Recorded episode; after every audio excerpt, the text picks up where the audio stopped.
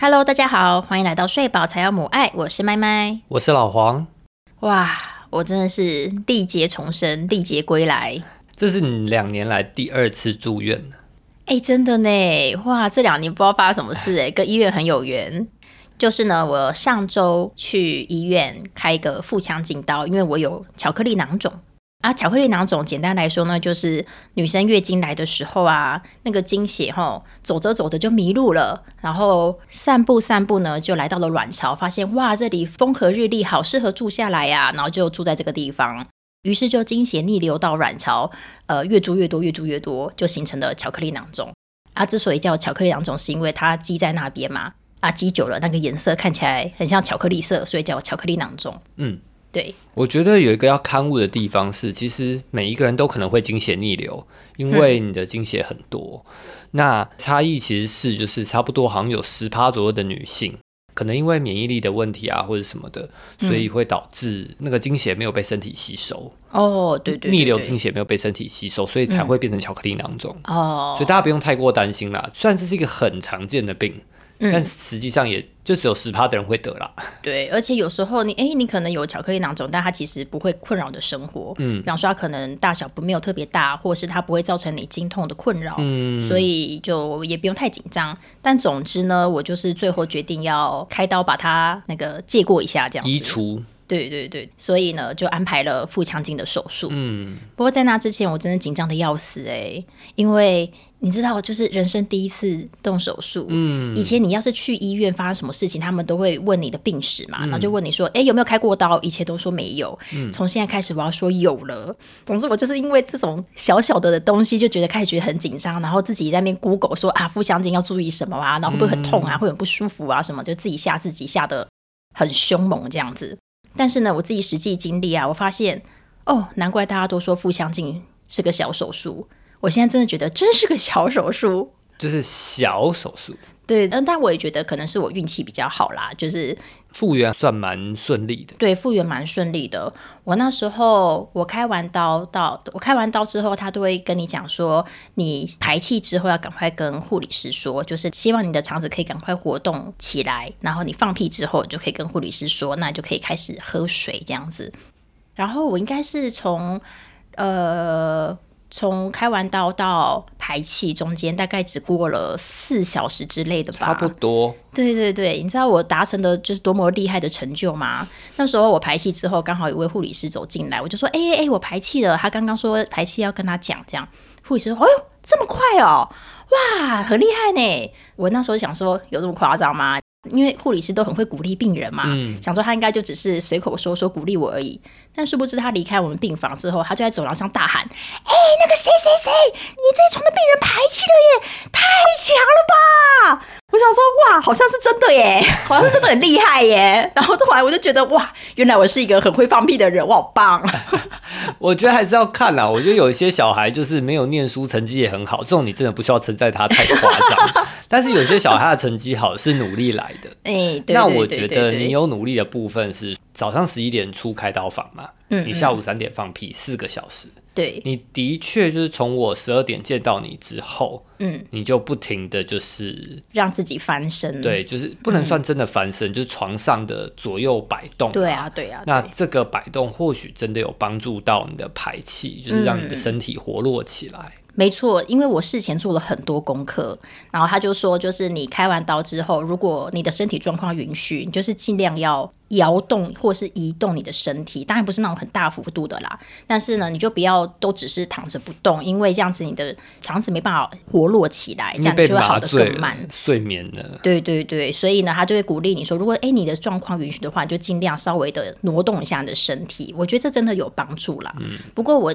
我听到一般来说，大概过一天才排气放屁都还算是正常的。嗯，对。就是看每一个人的体质啦。嗯，有些人很敏感，有些人就没有。嗯，但总之呢，我因为我很会放屁这件事情，成为了医院的妇产科的传说啦。 我是这样想啦。嗯 我觉得有一个可能是，嗯，就是你其实是对麻药没有那么敏感的人。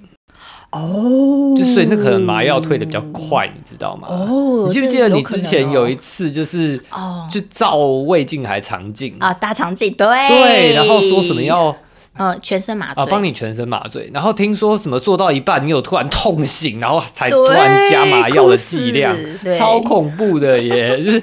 所有人把你压住这样对子，对，就是做到一半的时候就突然痛醒，就坐起来，整个人这样弹起来，说好痛，好痛，好痛，然后就听到旁边手忙脚乱说赶快把它压回去，快点把它压回去。对，是的确是还蛮夸张的。哎对，所以我觉得有可能就是你就是一个怕痛的体质，然后再加上你就是对麻药没那么敏感，没所以麻药退得快，你的肠子就蠕动的快，然后就排气了。有可能哦。那总而言之呢，在种种的那个正面的因素之下呢，我恢复的还蛮不错的。哦因为我原本排这两周我都不要工作了，我就只想躺着，任何事情都不要做。我们要周更，各位周更。 我原本内心抱持着就是勉勉强强周更就好了的，做到最低限度就好了的心情。诶，但是我发现那个出院隔天我就可以开始工作了。 所以呢，就是感谢大家的关心哈，我现在状况非常的好。谢谢大家关心，真的真的，我感们谢收到感谢很多的讯息。对呀、对呀、好，那我们就回来聊我们今天要聊的主题吧。就是怀孕的时候伴侣要做些什么？没错，我们上集我们上集聊完啊，我真的是意犹未尽哎、我聊完的时候，我想说，哈，不是还有一百个还没讲吗？所以就决定这哎一集。等一下，等一下，等一下，等一下，我突然想到还有一件事情要讲，安诺啊，就是其实刚好是因为你我们刚聊到你开刀这件事情，对我突然想到有一件事情是我们应该要跟听众说可以做准备的，哦，但这件事情可能甚至要在怀孕前就做准备，什么事？就是我觉得可以的话啦。嗯先买个医疗保险起来。哦，哎，确实是哎、不过这个我不知道是不是应该要放在备孕的那一集再讲，嗯，因为我们之后可能会聊到备孕这件事情。哦，我觉得哈，不管你有没有要备孕啊，都可以买起来。特别如果你是生理女性，好，你来到了大概二十多岁，要三十岁了，我觉得都应该要买起 来。我觉得也不一定是女性啦，但是嗯就是至少我们家是你比我住院的次数多很多很多。对啊，，怎么会这样？对啊我明明平常身体看起来比你好多了没。有没有没有没有没有没有没有没有，你你看起来身体就是很孱弱的那一种。还好吧，拜托，你大学就是会经痛到坐救护车去急诊室哦，的哎、那一这种。这倒是，这倒是，就是简单说来，所有关于妇科的任何东西，你都是非常容易复发。嗯，所以我真的觉得，我们因为备孕，所以买了医疗保险这件事情，嗯，就是我觉得超级无敌划算。哦，因为我们那时候备孕的时候是打算要找一个医疗保险，是如果之后怀孕得要安胎的话，它是可以给付的。对因为不是每一个医疗保险都愿意给付你安胎这件事情。对对对对对所以大家可以回去检查一下自己的保险内容有没有涵盖这件事。嗯，那我们那时候是因为发现说，哎，我原本的医疗险是没有涵盖安胎这件事。而且那个是你很久以前保的，就是它的、它的保障额也相对比较少一点。哦，对对对，那个是我带我国小的时候，我妈帮我保的吧，真的超级久以前。对啊，那我就回去检查的时候发现，哎，里面竟然没有涵盖到，如果万一之后得安胎的话的补助费用。嗯，所以呢，我就种种考量一下，觉得啊，好，那我再保一份医疗险，是万一我得安胎的话，它是会给付的。嗯，殊不知我没有安胎到，完全没有用到。但是呢，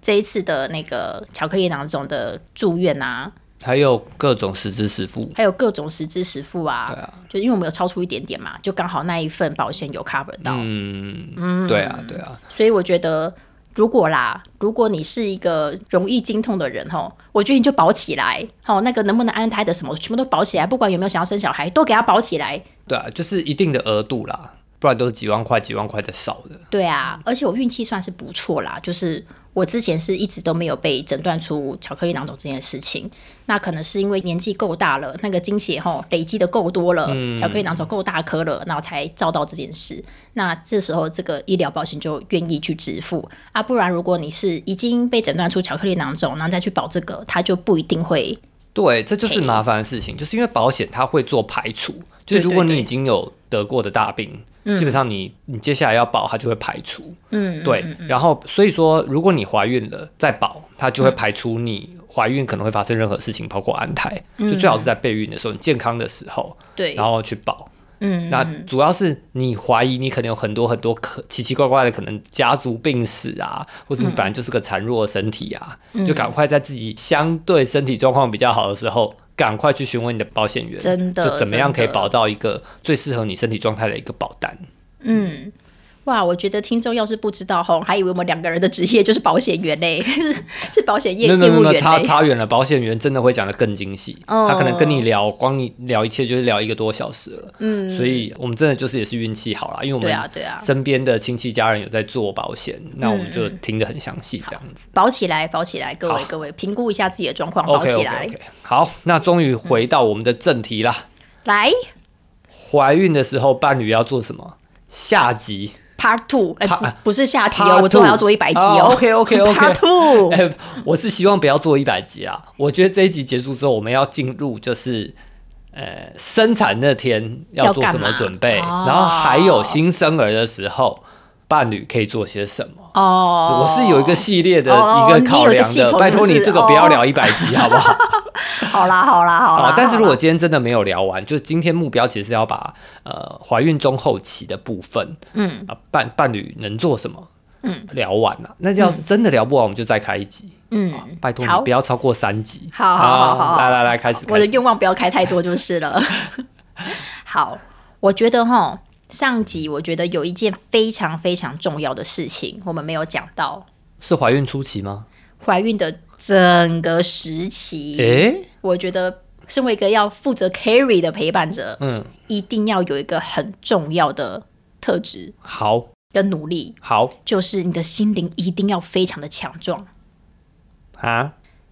因为呢，孕妇不管前期、中期可能还好，然后或是到后期，她都会有各式各样的不舒服，然后那些不舒服呢，会让她的可能心理的状态很差。嗯你有没有听过那个人家的什么产前忧郁？嗯哦，或是怀孕的呃孕期的忧郁，嗯哦，都是身体经历的巨变，或是他可能想到、啊之后的生活可能会面临一些巨变，嗯，哦，所以就引发的一些忧郁的这个状况，嗯，所以呢，很容易就会讲出一些很丧气的话，嗯你记不记得我那时候怀孕初期的时候，真的是晕吐到非常的厌世，嗯，两天一小哭，三天一大哭，然后每天都跟你说为什么我在这个地方，哦，为什么为什么我类似为什么要活着之类的吧。类似这种。对，如果那个时候你一起被我拉下来了，然后就开始真的觉得说，哈、真的耶，还是说我们就不要做这个决定了？哈、我们到底为什么要的？如果你跟着我一起变成那个热锅上的蚂蚁，那那真的就是两个人一起掉下去，很可怕。但是呢，你那时候就是还蛮强壮的，我也不知道怎么办到啦，但你就蛮强壮，你就会安慰我，就啊，我们乐观一点哈，我们望向未来。你现在已经第十一周了，上面那个手册不是说十四周之后就会好多了吗？剩三个礼拜，加油，我们撑下去什么的。然后我就哭一哭，然后擦起眼泪说：“好好，我再撑一下。”好，这样，然后我就这样子咬牙的一天一天的过过去。我觉得这个这个支持真的很重要，我觉得搞不好只是只是我运气好而已，是就吗？搞不好你真的孕吐到生啊。哎，这是有可能。对啊我我那时候好像是到第十八周才慢慢的下来这样子。嗯，对啊，可是我到后期的时候，虽然已经没有孕吐了，可是因为到后期的时候，因为真的就觉得哦肚子很大很对重，压的身体好痛，然后各式各样的疼痛啊、酸痛啊，就全部都袭来。嗯，那我那段时间会觉得自己是一条虫，你知道吗？然后就突然觉得自己是一颗那个。已经石化的蛋，好、再也孵孵不出任何东西来了，然后就自我感觉超级差的，然后就每天在那边哭，然后这个时候 怎么孕期从头到尾都在哭？好，我觉得啦，嗯就是你，所以你的意思说，身为爸爸对这段时间应该要准备让自己的身心变强壮。没错，好，但我觉得这个逻辑有错误的原因。为什么？因为实际上，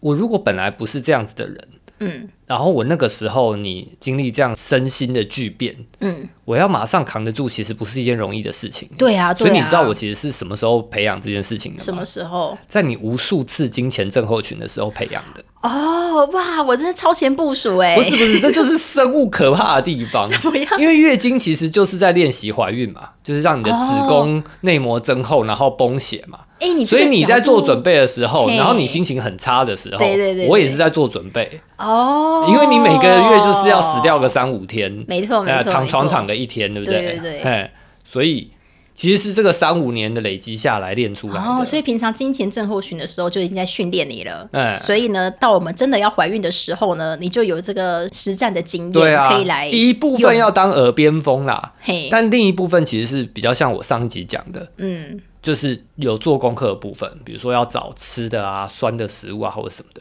嗯，因为有做功课我才会踏实。对，就是你在那边冷消维的时候，哎呀，我虽然要当耳边哦风，，但是我自己要知道说、o k 那什么事情是比较重要的，嗯，嗯那嗯就是往这个方向去就对了。对就是啊、这时候该注重什么哦，有维他命有吃到，然后其他东西就是想吃什么就吃什么，嗯就好了之类的，就是这样我才不会慌。嗯，所以我觉得不是那个随你为之起舞那个东西是怀孕之后练出来的，不是。哦，我还是觉得怀孕之后，你就是乖乖的把孕前期、孕中期、孕后期，身为爸爸啦，就是该做的事情就是做到嗯。就可以了。我觉得这听起来比较像是，就是你还是努力的去吸收各式各样的知识，然后努力维持一个生活 routine 的感觉。嗯，但我觉得其实这这个就还蛮重要的，就是当当人状况比较不好的时候，然后做该做的事情，然后维持一个生活节奏，它其实就可以让你一定程度的维持在过得下去的状态。嗯，嗯，没错，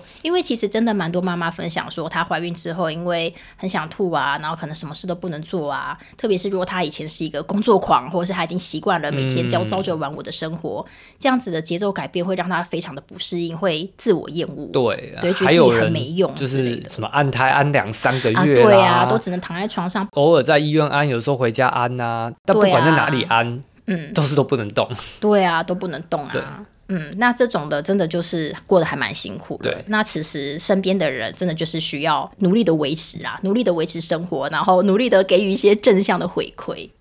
我记得我姐那时候在安的时候啊，嗯我就是哎、有有想到我就去买什么特别好吃的便当带去给她这样子。嗯，对，就是努力的给他一些生活的呃小确幸吧。我觉得这还蛮能够一天一天的支持下来 的。所以搞不好是因为我姐先生了，然后我陪她安胎、嗯，啊，所以就是在你身上我就觉得啊，就这样子啊。对，啊，又没有要到安胎啊，就哭一哭而已嘛，有对什啊，么好对啊厉害？哎 有可能哦，所以也鼓励大家哈、身边的亲朋好友如果有怀孕的，通通都一起去练习一下。好，那下一点，我们这一点我觉得还是提供给大家啦。嗯嗯嗯那你觉得下一点就是我认为就是比较实际的部分，嗯你觉得我那个时候，或者是你觉得伴侣应该要做到些什么？嗯，在呃怀孕中后期的时候是很 carry 的，完全可以扛起这一些事情的。很 carry 的是吗？嗯嗯，我觉得哦，嗯，其实哈、我我那时候哈、 对你哈、那个。呃是没有特别大的期待啦，哈、嗯哦。可是呢，我觉得最后有一部分，我觉得非常棒的一个地方是，你有跟我一起去上产前教育课，嗯，对，我觉得产前教育课真的好重要、哦。我也觉得说，自从你跟我一起上产前教育课之后，好像你就有比较融入我的待产生活日常里面。嗯，对，因为像像一开始的时候，可能我要去擦妊娠油啊，然后我就自己在那边做功课，说要买哪个牌子啊，或者是我最后决定好我自己来调啊什么的，整个过程都是我自己弄嘛。嗯，然后我擦的时候也就自己擦嘛。啊啊，有时候我就想说，哎、不行，要让你有参与感，我就这样说，哎、哎，赶快来过来帮我擦。你就说哦好啊，那就那就那就来擦一下啊，不就摸摸的撸撸撸撸一撸，然后就结束了这样子，我就想说。哈这个人到底有没有心啊？哈，但是呢，上完产前教育课之后，我觉得你都擦的蛮仔细的耶。因为产前教育课就会跟你讲说，哦，这个也是按摩的一部分啊，就是这个我们上次讲的嘛，大面积的抚触啊，可以有效达到放松的效果。哦，特别是在孕后期的时候，你要透过这个抚摸呢，让他感觉到舒服，舒服就会有催产素，催产素的启动呢，就可以让那个呃产程呢可以近一点哈，可以加快一点之类之类之类的，然后就会让你比较快生啊，比较好生啊，这些巴拉巴拉巴拉巴拉的。然后我就觉得你就还蛮认真的在帮我擦油，我觉得你又有好大的误解了。就我又误解你 吗？我我我本来正想要讲，就是产前教育课给了我什么东西。。对，但是并不是所有东西都是来自于产前教育课，哦真的吗 OK，我觉得这个部分，因为我们那个时候去上产前教育课，是你已经三十三周的时对，候，三十三周的时候，那那个时候其实你肚子也相对比较大了。对对，某种程度上，你肚子比较大的时候，帮你擦妊娠油，我其实是比较有感觉的。哦尤其是你有时候你擦一，擦的时候，小何可能会手踹一下啊，脚踢一下。嗯，你就觉得很有参与感。对我其实某种程度上也是在跟小何玩，哦我自己的感觉是这样。。所以你意思说，就是当我肚子还没那么大的时候，还平平的时候，你就擦，你就不知道擦什么东西。对啊，我想说啊，你你要我帮你擦，是你觉得未来我会写你长妊娠纹吗？我跟你讲，我完全不会写你长妊娠纹。重点不是你嫌我不嫌我我甚至我甚至可能明年还会跟你说，哇，你这个就是战斗的痕迹，因为我们家小何我超爱你，搞不好我是这样的人啊。是没错，但是重点不是你嫌不嫌我，那是是我能不能接受我身体上有这么这么多的纹路，我自己能不能接受那身你体就要有这爱么你多自的己变化啊。，Come on。你少在那边，我哦，这个就要进行一个非常深刻的女性主义辩论了。啊不不不重要我不们重今天先停在这里，不重要好不好？好好，反正重点 是，反正就是 我想要做一觉得些努力，让自己的身体我不要觉得变化这么多。好，那个时候小何他会手舞足蹈之后，嗯，然后记不记得有一次我跟他讲故事，嘿嘿嘿，然后我跟他讲故事的时候，他就踢得很用力， 对我很痛，你知道吗？我很痛，你知道吗？呃对我就想说，哎、就是我后来发现，就是跟小何讲话，他还蛮开心的，嗯，对。那我觉得妊娠有可能就不是像讲故事一样这么的刺激啦，嗯，所以我就想说，哎、但这样也可以，就是跟他玩一下，这样子就还蛮开心的。嗯，所以就是顺便帮你擦一下啦的这种感觉。 OK，好的。那我问，你，你觉得啦？嗯就是我刚刚讲这件事情，嗯就是跟肚子里面的小孩互动这件事情，嗯，你觉得是伴侣需要具备的特质吗？还是你觉得我那时候应该走越远越好，就是不要让小何在那边手舞足蹈哦踢得你乱七八糟？嗯没有啦，你这当然是能够越常参与越好啦，嗯越常摸越好啊啦，因为人家不是都说什么？怀孕的时候，本来身边的人，比方说像爸爸，哦，因为他不是亲身经历的人嘛，嗯所以他可能就会觉得啊，那肚子只是变大，没有什么参与感。但是当有胎动的时候，当他看得到的时候，嗯，他就觉得，哎呦，好像真的有些什么、哦，就渐渐的开始从这些地方、这些小小的互动，培养出那个参与感啦、所以就学理上来说，哈啊，的确是越常参与越好。然后我觉得就就心理层面上来说，哈，那个那个看到你跟我的肚皮玩，我也觉得那个画面其实还蛮蛮有趣的。对啊，有时候你还会贴在我肚皮上那边，呃，小何，呃，小何，我就心想说，这个人平常在外面就是那种风生水起啊，随便就跟人家吵架，然后其实是一个在那边，呃，小何，呃，小何的人。 这个反差萌的部分，我这个人也是特别的喜欢。哦啊，总之就是，所以这点你也觉得可以推荐给听众啦。对啊，对啊，我觉得这不但是可以让自己有多一点的参与感，我觉得也是一个很重要的培养亲密感的方法啦。嗯 OK，那我们回到讲，就是产前教育课对我那个时候的帮忙。我很期待哎，我我我要我要先讲哦，你知道，就是要跟各位听众说哦，老黄是一个非常挑剔的人。我每次带他去听什么演讲吼，看什么表演吼，如果那个演讲跟表演吼没有特别特别的优秀，他就会一脸那种了无生趣，就盯着台上，然后在底下划自己的手机，然后结束的时候大家不都会努力鼓掌吗？那一般人就算觉得这个演讲普通，也会意思意思拍个两三下，但他就不会，他就继续刷他的手机。所以我那时候要带他去上产前教育课的时候，我有点紧张，但没想到上完之后，最后结束的时候，大家鼓掌的时候，他不但鼓掌哦，他还站起来，一边拍手一边叫好，说好，好，很棒。哎、我真的超夸张哎，我此生没看过你就是这么的投入哎、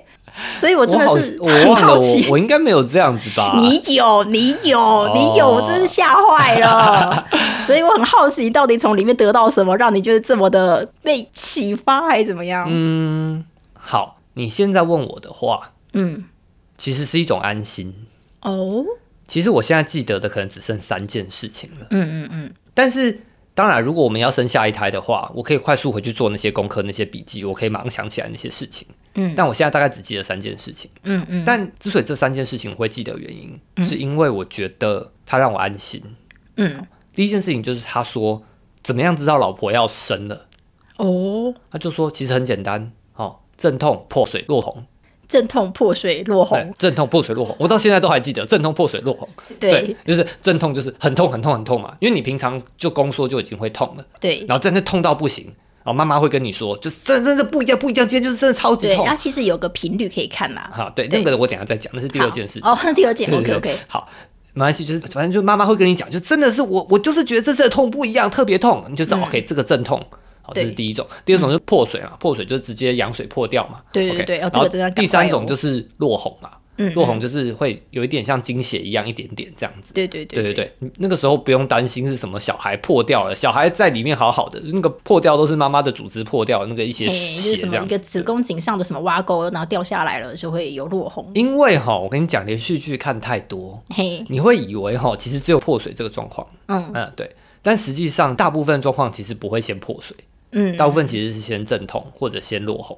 嗯，然后甚至有些人到生都没有破水，哦，是要手生动破对，水是手动的，就是一直把它戳破的这嗯样对子。，但这个相相对少啦。对对对对对对对。但总之，我意思是说，我本来以为说啊，反正破水了我们就走嘛，然后再换床单就好了。对，结果不是啊，大部分状况其实不是、哦。那我就知道哦，原来那一天就阵痛破水落红，哦，阵痛破水落红，就觉得、哦，那一天好像真的会发生这件事情，脑中就有一些图案这样。嗯，就有一些 SOP 可以依循啊。对这对对对样，对对对。然后第二件事情就是，他就跟我们说一个口诀，叫做五一一跟三一一。嗯我后来去问护理人员，护理人员说没有这个口诀啊，这是你们那个老师自己发明的。嗯，但他说五一一三一的意思就是说五分钟阵痛一次，然后一次持续一分钟，对好，就是差不多快要可以送医院。对，就是以第一胎来说啦，因为对第一胎产程会慢一点。嗯嗯嗯，对。那他说如果是三分钟阵痛一次，然后一次持续一分钟的话，三一一三一大地震嘛，很好记，三哦一就是真的要生了，因为三一大地震是真的要生了。哦，就三一就是说啊，是一定要进医院，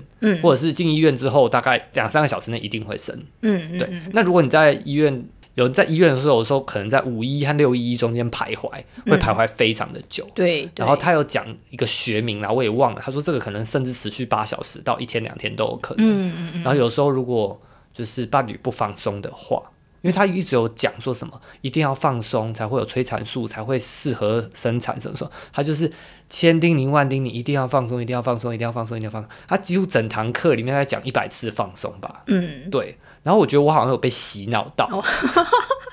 嗯就是觉得说好像那个逻辑是让人看起来应该会很紧张，对就是很痛很痛啊，很不舒服啊，然后就又会说什么我痛到死了，我为什么要嫁给你？不生了，不要生了，自己来生，都你害的。啊，嗯说说说，谁叫你那时候不戴套？哦啊，这这种之类鬼的的之类的，啊就是老师都有讲这样嗯子。那那个状况很容易，大家肾上腺素就会起来。对对对对，就是那变得像我妈一样，就啊什么还是不要了，不要，你不要自然产能了，就会像那样。对，那但是因为老师的这个洗脑，我觉嗯得我就有被洗脑到，然后我就觉得好，不管怎么样。那一天，其实我就是把你当成超高强度的金钱症候群，哦，哎，你这么说好像对反正好像就是也对耶，该按摩的时候按摩啦，该放松的嗯放哦松，嗯该该配温开水的时候配温对开对水，对对对对对， 然后该带你活动一下啊，然后做做铲球啊，对之类的。啊，所以我觉得就这几件事情，呃，让我对生产那天会发生的事情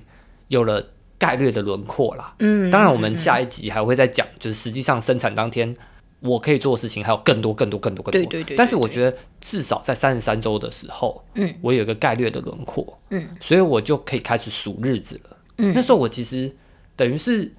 那一次产前教育课之后，嗯，我就觉得接下来每一周可能都会生了。哦，我也是希望接下来每一周都有可能会生，因为我三十三周觉得赶快出来吧，虽然说三十三周是早产，太差太早但太是早，其实那时候也差不多两千克了，嗯真的生出来也不会有太大的问题。嗯对，标准的话当然是三十七周以后生是比较好啦。嗯，对，但是我自己，但所以我，但是我就想说，好啦，反正早一个礼拜是一个礼拜，就早点解脱啦。嗯对对对，我们后来就是在三十八周生啦，对，也是还不错这样子，对，早两周解脱嘛。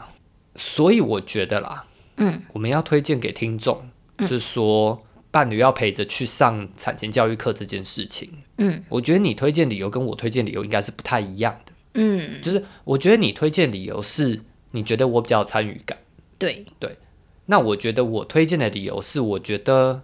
除了可以省下做功课的时间以外，嗯再来就是实际上有些东西你根本不知道从何做功课起，没错，就太多没错太多的关键字了。对对对，那其实就是那个时候老师他就是在两个小时很精华的状况下，嗯，就是把所有需要知道关键字告诉你以外，嗯他还有放一两个就是生产的画面，对或者是生产当天就是在待产室的时候，就是有妈妈就是愿意被录影，然后她叫的乱七八糟的影片给我们看，对，这样子，然后就觉得哦，其实就是这样子的一件事情。嗯嗯，对，也不是说不用害怕、欸，就是觉得哦，原来就只是这个样子，对，多看几次就没那么对恐慌了。就就就只是只是这个样子，呃嗯，然后就有点像在当兵倒数，在数馒头。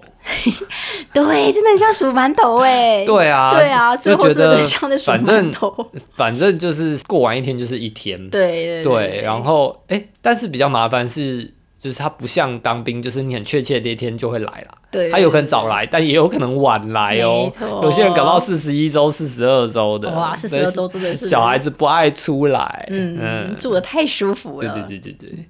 那你学到的第三件事呢？第三件事情又有点更悬了。悬对，其实我觉得第三件事情其实是他的身教，哦，什么意思嘞？就是因为他同时是孕妇瑜伽的老师嘛，嗯然后他有上产前教育课，所以他认识很多很多的孕妇。对，对，然后有一些孕妇可能后来跟他打好关系以后，然后刚好他先生是在国外工作的，嗯，然后他也没有办法就是请假，对，所以那位妈妈就直接请老师陪产。啊，对对对，对，嗯那所以就是老师会有很多很多的陪产经验，嗯然后不只是在陪产室哦，甚至是有进产房的，嗯，所以他就会带到说，哦，我曾经碰过一个妈妈怎么样怎么样，我也碰过一个妈妈怎样怎样怎样怎样。我觉得他很像半个陪产员吧，嗯就是我们第二季第三集不是婉婷有跟我们讲陪产员的重要吗？嗯，那我觉得那一天看到那位老师，就有点让我觉得啊，原来陪产员真的很重要的这种感觉。嗯，对对对他可以对做非常多的他事情，可以做非常多的事情，对。然后其实我只要做到他 maybe 三分之一到一半，嗯，我就是非常非常合格的对，伴侣。就是非常非常优秀对的对对对伴侣了。嗯，然后之后就是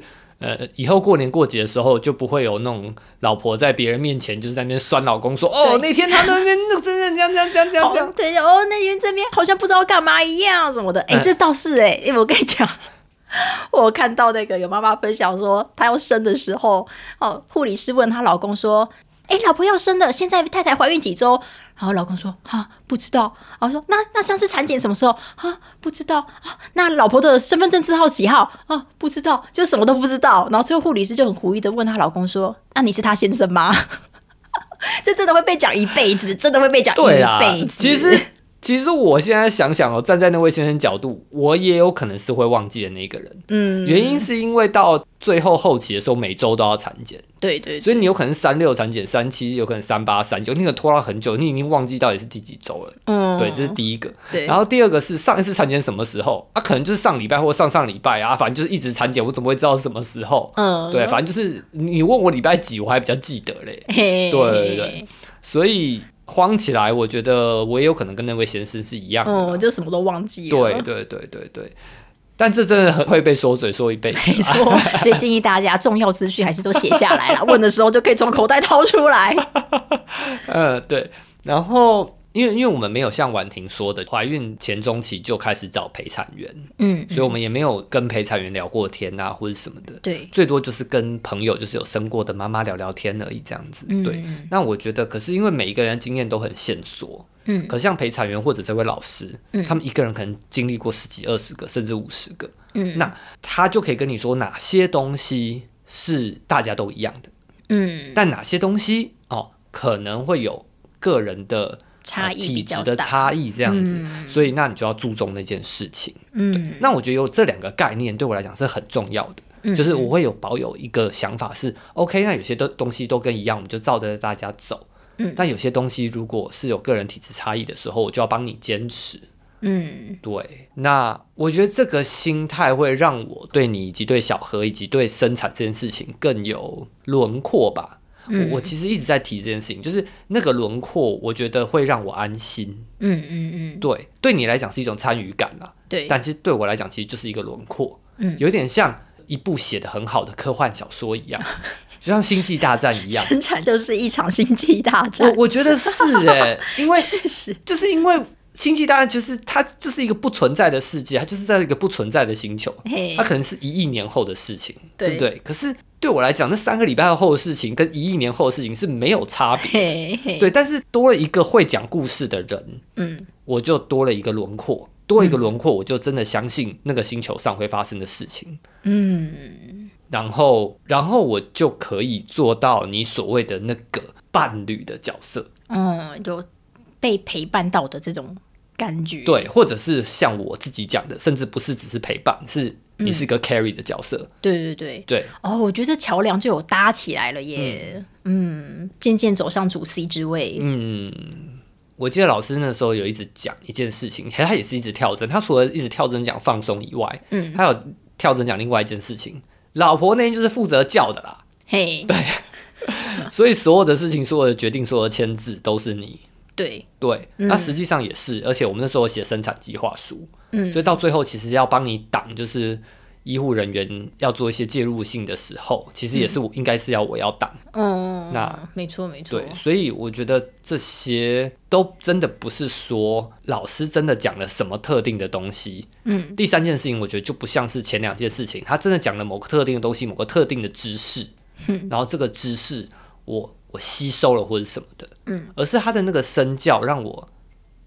了解说，OK，它是一件必经的事，嗯然后怀孕生产是很自然的，嗯，然后你甚至要在家做也没有关系，只是我们选择医院做，就只是我们的选择，嗯，但它不是一个什么你要难如登天，像医师动手术一样超复杂的事情。嗯对，总之就是孕妇不是病人，生产是一件自然的事。嗯，而且陪产的人不是陪伴而已，他是站出来扛的那一个人。嗯，嗯，对，好，就介绍给大家啦。对啊，嗯，因为务我必觉，得啦，就是像一开始你去上孕妇瑜伽的时候，嗯，那时候是孕中期开始嘛，对，是二你十周左右，状况比较好的时候，嗯，那我觉得这就是应该像平常去健身房啊，或者去运动一样，嗯，它是一个每个礼拜都要做的事情，或者做一次两次至少这样子。嗯，那我就觉得这个比较是你的事情，对就，是你要把它变成你的生活规律这样子。嗯，对，时间到就要去上课，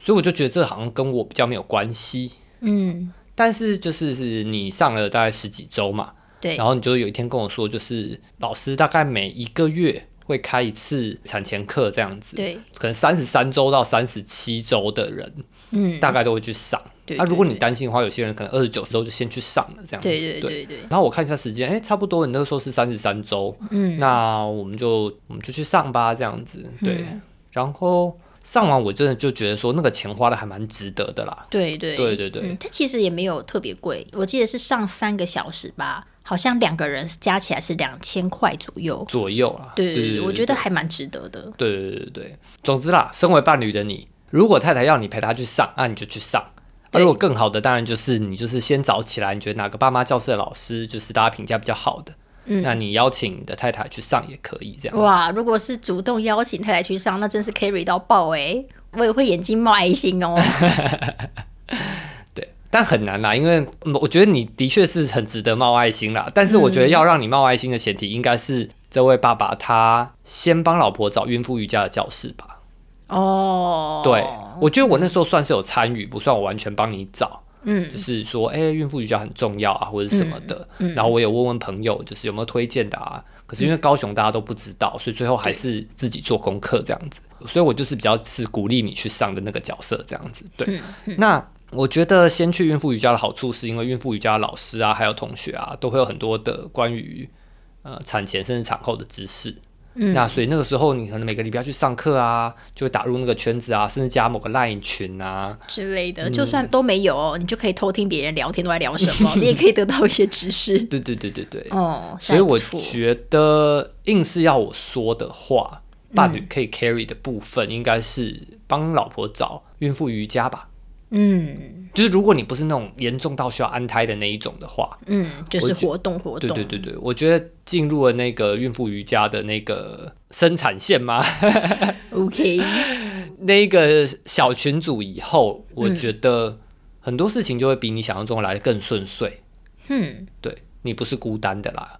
因为毕竟现在台湾少子化，有时候对你呀身边的人就刚好也都没有在生产。嗯，对啊，对啊，或者是你是朋友圈里面第一个生小孩的，真的就还蛮需要这些支持的。嗯没错，没错。好，那刚才呢，我提供了两个要再继续跟大家分享的东西。对，你自己有没有什么想要跟大家分享的？我觉得哦，对啊，啊，我以为你一定会讲那个会阴按摩、欸，哦，会阴按摩哦，哎、哎、这个这是一定要做的事吧？这还需要提醒吗？啊，好像也需要提醒哈，因为一般人不会做会阴按摩。因为一般人根本就就是这就是我讲嗯的，就是有些东西你你做功课，你根本没有这个关键字，你也对对不会对对去对搜对寻“会阴按摩”这四个字哦，好好，那嗯所以我以为你一定会跟听众讲说会阴按摩的重要。哦，好，那我现在来快速简介一下哈，嘿，因为我觉得我很大概率会自然产嘛，对，那我也是希望自己可以自然产，对。然后，但是呢，如果大家有听我们第一季的呃二十五集前后吧，就有在分享我的那个生产计划书的那一集，嗯就知道说我很不想要被剪会阴，就是不想要会阴被开口啦。对对对，不想要被执行会阴切开术啦。嗯但就是在目前的台湾的医疗环境下，如果你自然产会被执行会阴切开术的几率还是蛮高的。对，所以我就想尽办法哈，想要说服我的医师就不要这么做，然嗯后我自己也找各式各样的呃。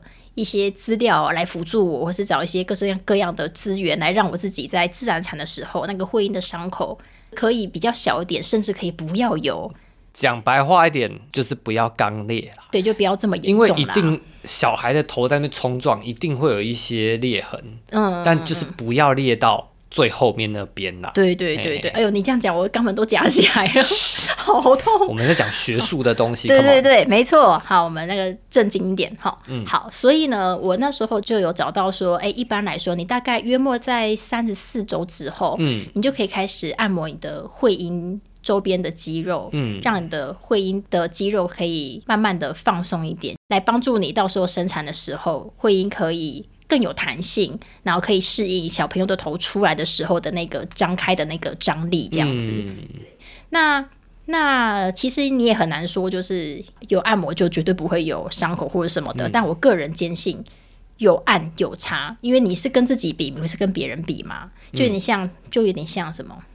这个就让我来讲好了，好，因为那个时候你一直要说服我做这件事情，嗯然后我其实有点不想，嗯，对，但是我后来想说，你坚持的事情通常最后是没有转圜的余地啦，嘿所以，我就想说，好啦，就这件事情就听你的啦，对啊。而且你知道，如果可以的话，我可以不麻烦你就不麻烦你，我自己按也可以。但我手太短了。 好，那个那时候肚子很大，我手根本勾不到，没办法自己按，所以只好任何人都没有办拜法托你的啦，这真的跟吗手短没有关系。哦，就是你手再长，你要把你自己的手指头塞进去都是不可能的。哦，对，而且老实说，像我面对你的状况下，嗯那个时候网络上的影片教是说要按三点钟到九点钟，就像个下弦乐一样，嗯三点钟、六点钟、九点钟这样子要按对啊，当然不是。对是说这样三到九这样滑啦。哦，就是三按一下，四按一下，五按一下，嗯六按一下，七按一下，八按一下，九按一下，对然后再对来回按这样子。嗯，那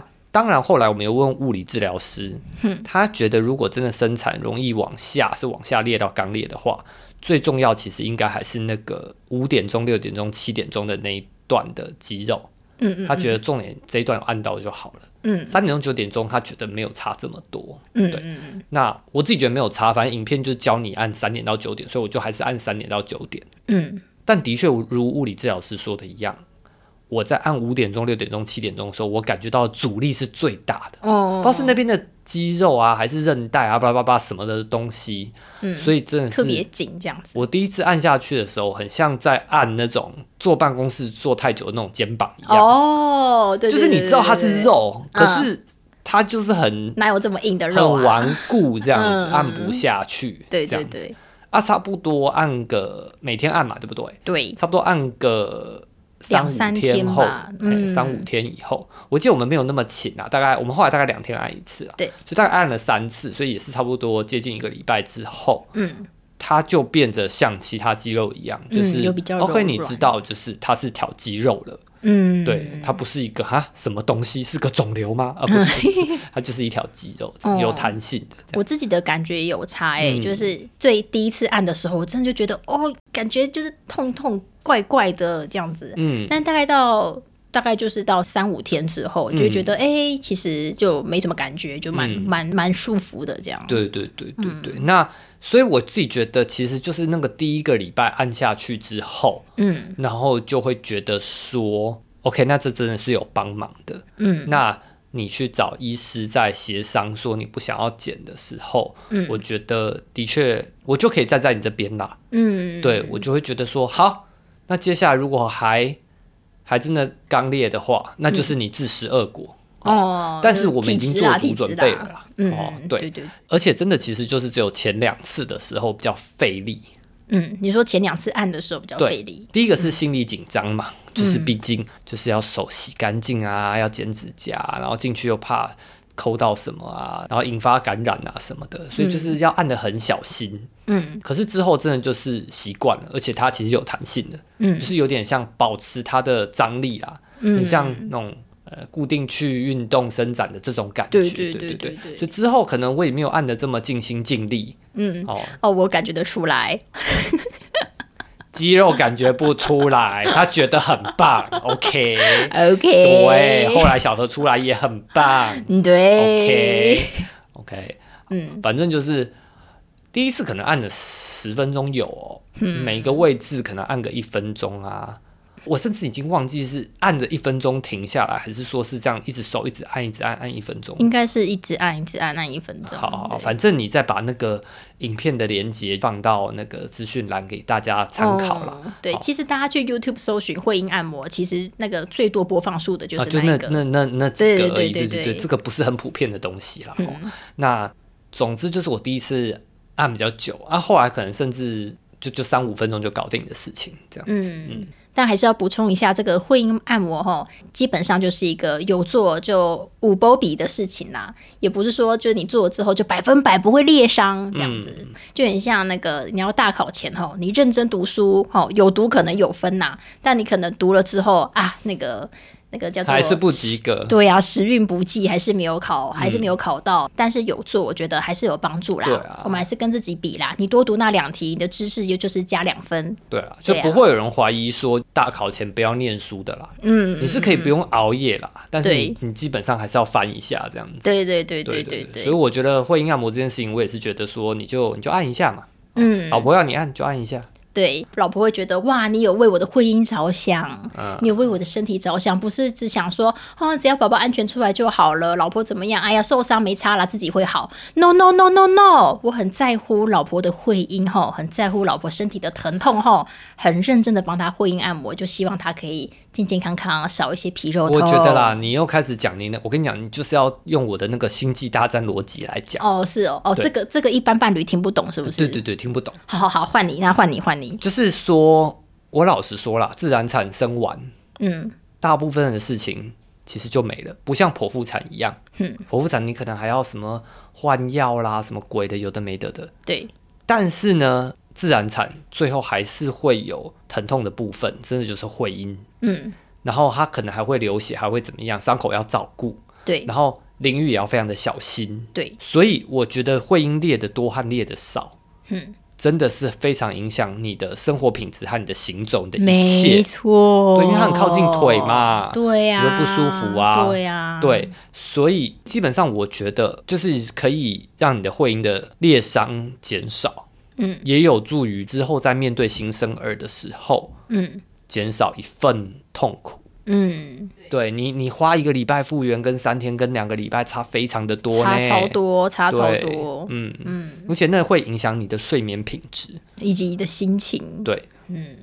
这样懂了吗？哦，我懂啊，我向来都很这懂，样懂了吗？不不懂不是什么什么什么有支持什么参与陪伴，没有，我跟你讲，我们心中想的是这些事情，那好那不好所以我们心中想的是你们有没有把我们捧在手心上，好好的呵护，我跟你讲，好不好我在想的事情是，到时候小孩出来的时候，我一个人要扛三个人。嘿哦，我跟你讲，哦少一件事情就是一件事情。嘿嘿 OK，所以我能好做准备就做准备。哦那我们就各个角度都让听众参考一下啊，哦，好，A 途径不通就换 B 途径，B 途径不通换 C 途径，哎好，各种讲法都学一 学。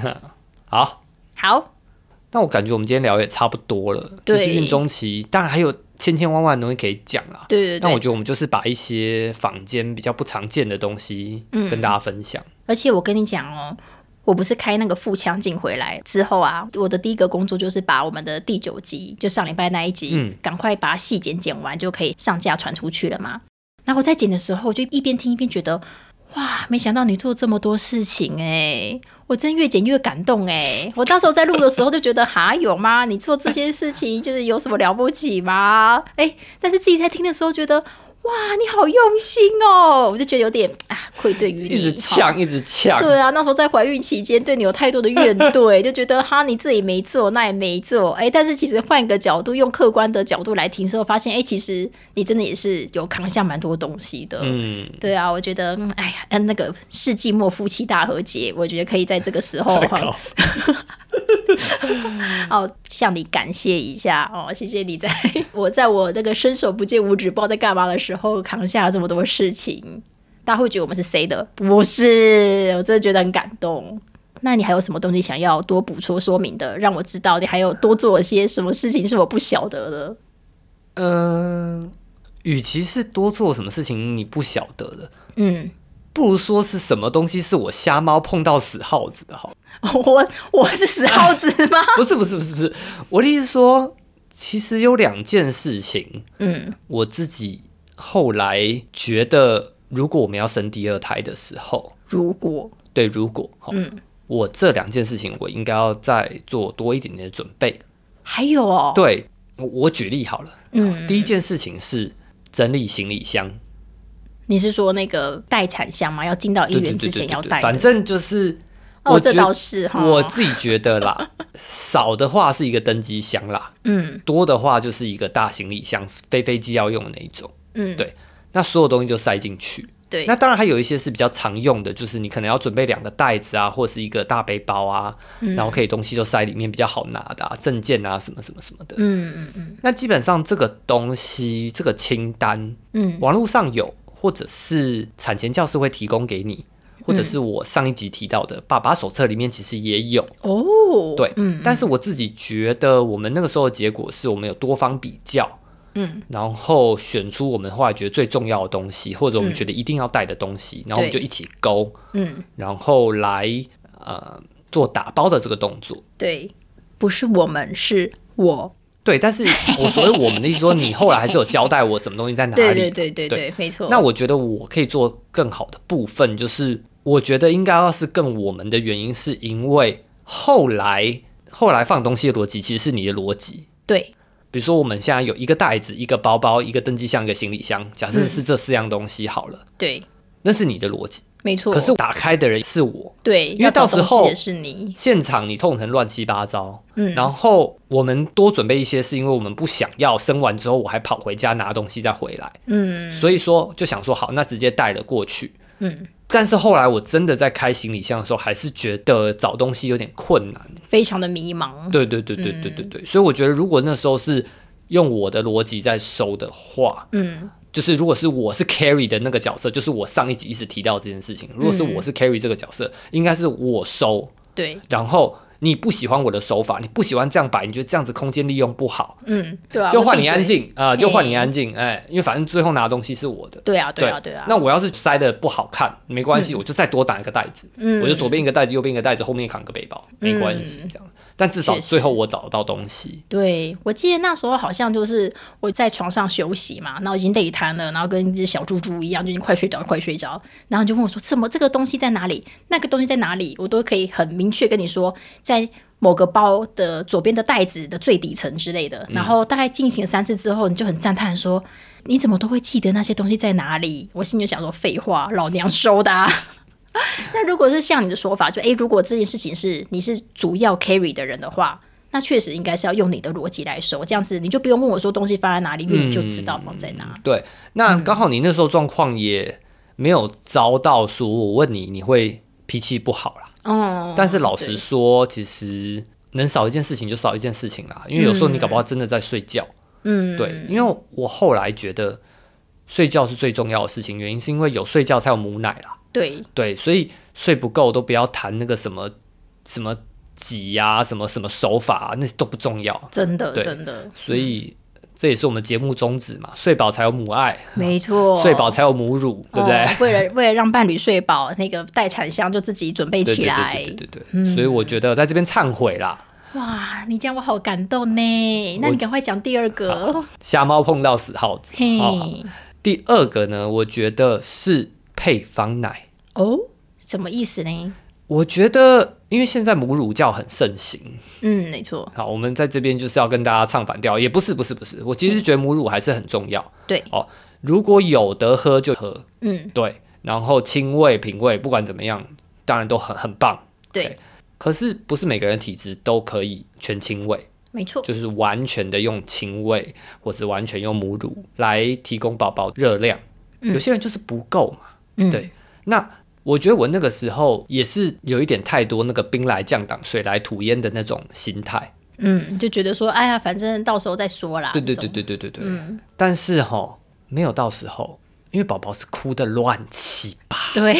他那边哭一个小时、两个小时，然后他就是饿，然后你又塞他奶，然嗯后他又不喝，他又不吃，然后吃了又吃一点点，然后吃不到又哭这样子， 嗯然后就开始会各方说：“爸爸，爸爸，你去买配方奶。嗯，”对，对就是他们只能建议啦。对对，因为因为卫福部的规定状况，他们不能打广告，也不能怎么样，他也不能推荐你任何的品牌，对他只能就是你去药局挑，或者是你去哪里挑这样。而且好像要宝宝的新生儿的黄疸指数，就是到到某一定的程度，他才会建议你说啊，那这个状况你可能要去补一点配方奶了，因为宝宝就是靠喝奶去代谢身体里面的黄疸嘛。那如果他喝的不够，那当然就是黄疸就会降不下来。那超过一定的指数，他就会建议你说，那不然真的可能有这个必要去让他补配方奶。对你，你刚讲的那个是在医院前三天的状况。嗯，我讲的是就是他可能到月子中心或回家之后，他都可能还是奶不够的状况。嗯、就你很难想象，搞不好前两个礼拜你奶很多啊，对啊，啊，结果后来有一天突然你奶状况就不好。可能回到家了，然后突然操劳了起来，对哦就没奶了。对对，嗯这是都都有是可有能嗯可能的。所以我要讲的是说，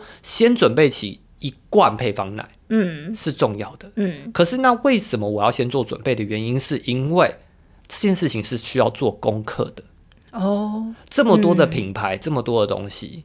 好，那你到底要给宝贝喝什么？嗯你是需要做决定的。嗯，对我那时候等于是随便到药局里面随便对啊，抓一你那罐时就候是回来盲啦。 选，对，对，我是真的瞎猫碰到死耗子，嘿，原因是因为好，我买了三十五帕水解，部分水解的配方奶，对，它对相对比较不甜。对，然后我那时候问护理师说：“护理师，这可不可以？”嗯他说：“奶没有什么可不可以，就是你看你需求，看你的选择。”然后我那时候心里超慌，我想说：“我不知道什需求是什么什么啊什么选择，什么需对呀漏求 啊漏你？哇嘞！”然后他就说：“啊，就是水解配方奶，就是如果你爸妈刚好是什么过敏性体质啊，那你担心嗯宝宝容易可拉能、肚子啊什么对的可能会有乳糖不耐或可能巴拉巴拉的东西，那你就是选这个啊。”嗯，然后他就拿着我那一罐，就是说，那你就是选这个啊。嗯然后我那时候就一直猛点头说，对对对对对，我我我我就是我就是过敏性体质非常严重的那一种。嗯，然后我就顺着他的话讲，然后我就觉得哦，我是个超屌的爸爸，我一开始就做好功课，我一开始就选择了部分水解配 方奶。哦，I'm so good。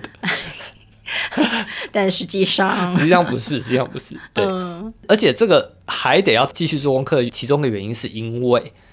部分水解配方奶嗯，它其实比较不甜。对对，所以可以的话，最后可能啦，还是要换回就是比较一般甜一点点配方奶，嗯，第热量也比较高，乳糖也比较高。对对对对，对，然后再来就是你要让小孩还是习惯乳糖这个东西。嗯，对，嗯，因为新生儿的大脑发育，乳糖是还蛮重要的一个成分，对，而且再加上小孩开始吃副食品以后，嗯可能会挑奶，嗯，所以他可能会没那么爱喝水解配方奶，因为不够甜。对啊，就觉得不好喝，对对对对，嗯所以等于是你四五个月的时候又要再换。那如果你嗯在怀孕的时候，你就已经先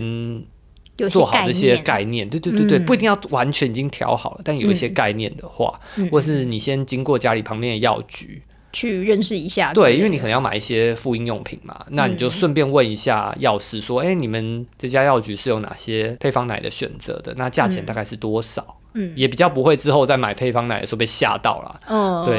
因为妈妈就说，哦，那一罐大概三百块 吧，什么我想三说百块，三百 乘以三吧你的那个年纪是三百块，现在不是三百块。哎、要三百块的年纪，要年纪真的很大哎、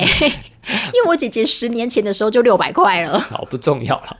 那我说有一些概念啦，嗯就是有一些概念。那你之后可以再依宝宝的特质去挑配方奶。这个当然等到之后，就是我们讲新生儿时期，就是伴侣要做些什么的嗯这件事情，我觉得我们可以再多聊一点。但是我真的觉得配方奶这件事情可以先准备起来，可以先准备。原因是因为所有的卫教手册几乎都不会提到这件事情，嗯没错，几乎啦，嗯，他但是他不能提啊。没有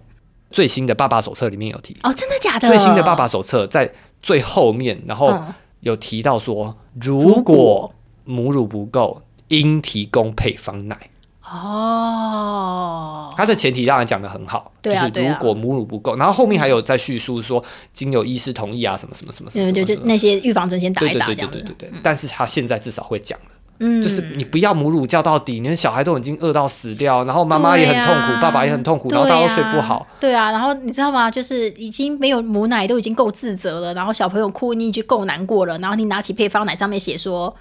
喂母奶的宝宝最健康，你就觉得这个配方奶都在嘲讽我。对，然后你就觉得压力超级无敌大，对啊嗯你就觉得是不是妈妈没有做好，妈妈亏待你，哦哦，对啊，真的不必要。嗯，所以我觉得，如果爸爸有提前做配方奶这个准备，嗯那同时在准备的这个时候，其实妈妈也可以放下这个母乳的重担。嗯，那我觉得反过来变成是爸爸在教育妈妈这件事情，嗯就是说你真的不要给自己太大的压力，对，因为我真的听太多的亲戚在讲说妈妈母乳焦虑这件事情。嗯，然后到最后其实没错都是爸爸就说，你就让我喂配方奶，你就去睡觉。对，然后妈妈有睡觉，她才可以放下心。嗯，原因是因为它是一个恶性循环。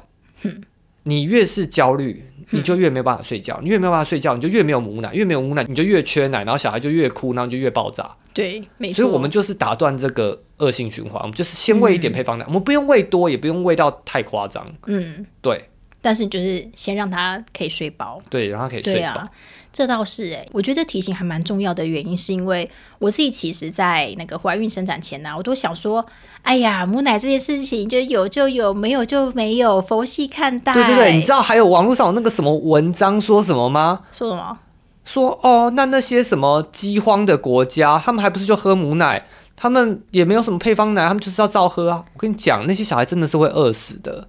他们，而且他们可能会有共荣圈，比如说一起生小孩的。然后你要是我缺奶，那我就去给旁边的同样生小孩或者是已经生小孩一年的，他可能母奶还没有断，他会帮忙喂奶。哼你懂吗？哼哼哼就是他会们有可个能互相支援的对，但是系我们统不是在那样那样子的国家。我们现在你真的缺奶，你会去敲你邻居的门说，请你帮我喂小孩奶 嘛？你就不是这样子的社会嘛？没错，对啊，那你对就是要准备配方嗯。奶啊。但我在怀孕之前的时候都觉得啊，这个就是佛系，嗯，好，我我也是觉得说自己的想法是很轻松、很开明的。嗯，可是当我真的进到那个状态的时候，我不知道是荷尔蒙还是什么，你就一直觉得说，我就是想要给宝宝最好的东西，那最好的东西就是我身上的母就是跳奶。针，就是对，就跳一直跳针，会一直跳不出那个回圈。嗯，然后虽然脑中会有个小小声音说：“真的没关系啦。”网络上也会说：“你就放弃喂之后就海阔天空啦，你就你就放过自己嘛，干嘛干嘛。”就小小声音，可是你还是会有很大的声音告诉自己说：“不行不行，我想要再坚持一下，多一滴是一滴什么的。”就会把自己逼到一个绝境。我觉得那个那时候会有点难以控制这件事情。嗯，所以这个时候如果有人出来就是跳出来说：“我扛啦！”哦，要是真的喝配方的奶怎么样？我扛啦！你就会泪眼婆娑的，就是好啦，毕竟我们是一个家庭，这个小孩不是只有我照顾，好啦，我妥协啦， 我问你一个问题哦，怎样？我在之前人家 Me Too 爆料的时候，嘿，就是有看到一则，就说之前在暴雪一家游戏公司工作的女性员工，嗯她会挤母奶放在冰箱里面。嗯，结果有一天，她发现母奶被偷了，超恶心。然后她就，爆料说，搞不好是有男同事偷的或者是什么的。嗯但是我后来自己生小孩之后，突然回来想这件事情，嗯，我就在想说，开冰箱看到里面有母奶，然后会偷走，不一定是男同事，也不一定是女同事，也不是自己偷来喝，搞不好是偷回家给小孩喝的，有没有可 能？我这个 这个想象呢，就是也是一个非常良善的一个想象啦，哈。嗯，但是呢，当你真的碰到的时候，还是觉得超恶心。是，啊，对呀、但是我就说，我觉得啦，嗯，当你缺母奶，然后小孩喂不饱的时候，人真的会断线，你知道吗？没错。不管你是爸爸还是妈妈，然后你去工作，然后你想说等一下要下班，嗯然后回家小孩又要哭得乱七八糟，嗯又在那边讨奶，然后老婆老然后老婆又说母奶最好，嗯，然后你打开冰箱要拿自己饮料的时候，你看到一罐母奶，你真的会鬼使神差耶、我觉得每个人都可能会犯罪， 所以 啊我觉得这就是有点高级的黑色幽默，希望大家听得懂。所以我觉得我们还是先准备一罐配方奶啦。对啊，，对啊，而且嗯不过也可以跟大家提醒一下，就是如果你真的是需要小孩喂母奶，就有些特殊状况，可能会建议你继续喂母奶比较好。可是你却没有奶的话，现在也是有那个母乳库，你应该可以去从那边寻求一些帮助。嗯哦，这就是我刚讲，有点像共融圈的一种状对态。对对对对。那如果你是一个产乳汁比较丰沛的妈妈，然后哎，你也不要自己去那个追奶还是什么，就是哎，你本来就是产乳汁比较丰沛的妈妈，好像在一定的月数之下呢，你可以去捐你的母奶。嗯，对，它也是，那就是有一个管道可以让你这么很做，像捐这样血子。的概念欸。对对对对，有点像这样子的概念。嗯那大家可以去搜寻一下这个管道，我觉得这个是也是蛮有心的啦。而且他会嗯跟你讲说，拜托你不要为了去捐母奶，吼，在面逼催自己的产量。嗯对你就是自己自然舒服，哎，刚好有多，然后你有这你有这个心，那你再去捐这样子。嗯对，提供给大家知道，不要打开冰箱看到人家 母母母母奶，然后就把它拿走，千万不 要。那也是老娘我就是挤得辛辛苦苦，好不容易生出这一瓶的，然后被拿走，真气死 哎、宝宝没奶喝哎、啊， 好了好了，就是这样哦子。啊好，就是这样。 OK，好，好啦，但总之我还是一个感动啦，特别是那个配方奶的部分，因为其实在我们家我是完全没有烦恼过配方奶这件事情。嗯，对，也有可能是我下意识不想去碰啦，嗯对啊。但是你就把它一肩扛起，对啊，我可能是还因为蛮我感就是谢看的到护理师那个眼神啊，嗯。然后我就想说，嗯，对。但讲完对之后，我就还是赶快回去开始刷手机，然后开始了解各种配方奶的东西啦。，对对对对对对，然后才赶快补足了我的知识。嗯，所以回过头来，我就想说啊，也不用回过头啦，因为这下一台自然我已经想好了，不像那个行李箱，我下一次可能还是要从头准备这样子。嗯这样，那配方奶我现在就是已经有一些大略的概念了，嗯，但就推荐给就是听众说，如果你是没有概念的，那就是可以在老婆怀孕的时候先想一想。嗯，那当然，如果她哦是那个母乳叫中毒很严重的哈、 你就先做功课，不要这样子啊讲人先家，不要好跟吗？他说你在做什 么，嗯，哎，然后 OK 偷偷买一罐之类的， 嗯，没有，你可以先做好啦，不一定要马上买，但是不你可以。行不行。好，还好我我我一定要在这里讲，好，原因是因为嗯，你生产之后，医院附近的药局是有限的，对，对，那每个药局它合作的厂商品牌是固定的，嘿，所以有可能你想要的那一个。对，然后你没有买起来，但是你当下冲下去，你找不到那个牌子，哦，或没者是货了，不是它根本没有进，哦，或者是它有进那个品牌，可是它不是进同一个款项，就它可能是进哦某一家，但它不是进它的部分水解说它有进那一家，但是它是最就普是通有一个的那是有一益种生菌的，有一个是没益生菌的或者什么的，它可能没有进那么全面。对嗯对对而且医对院常常会进那种试喝罐，就对是比较小罐的，对，对，因为它只需要撑过这三天而已。嗯对，但有一些厂牌它又没有试喝罐的，嗯你就是要直接买一罐，嗯，这些都是需要小做妹功课的。哦，好吧，那你还是就先偷偷买起啊来，然后对，藏我起来，觉得还是偷偷买起来。哦，藏起来，不要对，让然老后婆试探看一到，下太太的母乳教有多严重，这样子。不要只说人家母乳较严重，我们是很有心嘿嘿嘿哈嘿，看有没有这样子的信念跟理念嘿嘿嘿啊，我们还是要有这样子的愿景啦，好不我好？觉得有信仰当然是好啦，但是真的不需要荼毒自己。对啊，啦，就是还是要看自己的身体状没况。错 没错。啊，我自己一直在帮你消毒哎、我好累哦，我现在 全身是汗。我们先讲到这里就好了。 好啦，好啦，那就先这样子喽。我们的想法哈，在一个家庭里面，不同角色的想法哈，各自表态啊。对啦，都让大家听听看，参考看看，好、绝无隐瞒啦， 直白了点，请包涵啦，哈。那我们这一集呢，就让老黄来祝福大家，嗯，祝福大家哦。我觉得生产就像是一个科幻小说啦。嗯，那祝福大家最近看到的科幻小说都很好看喽。 好，好啊，那就这样喽，大家拜拜，大家拜拜。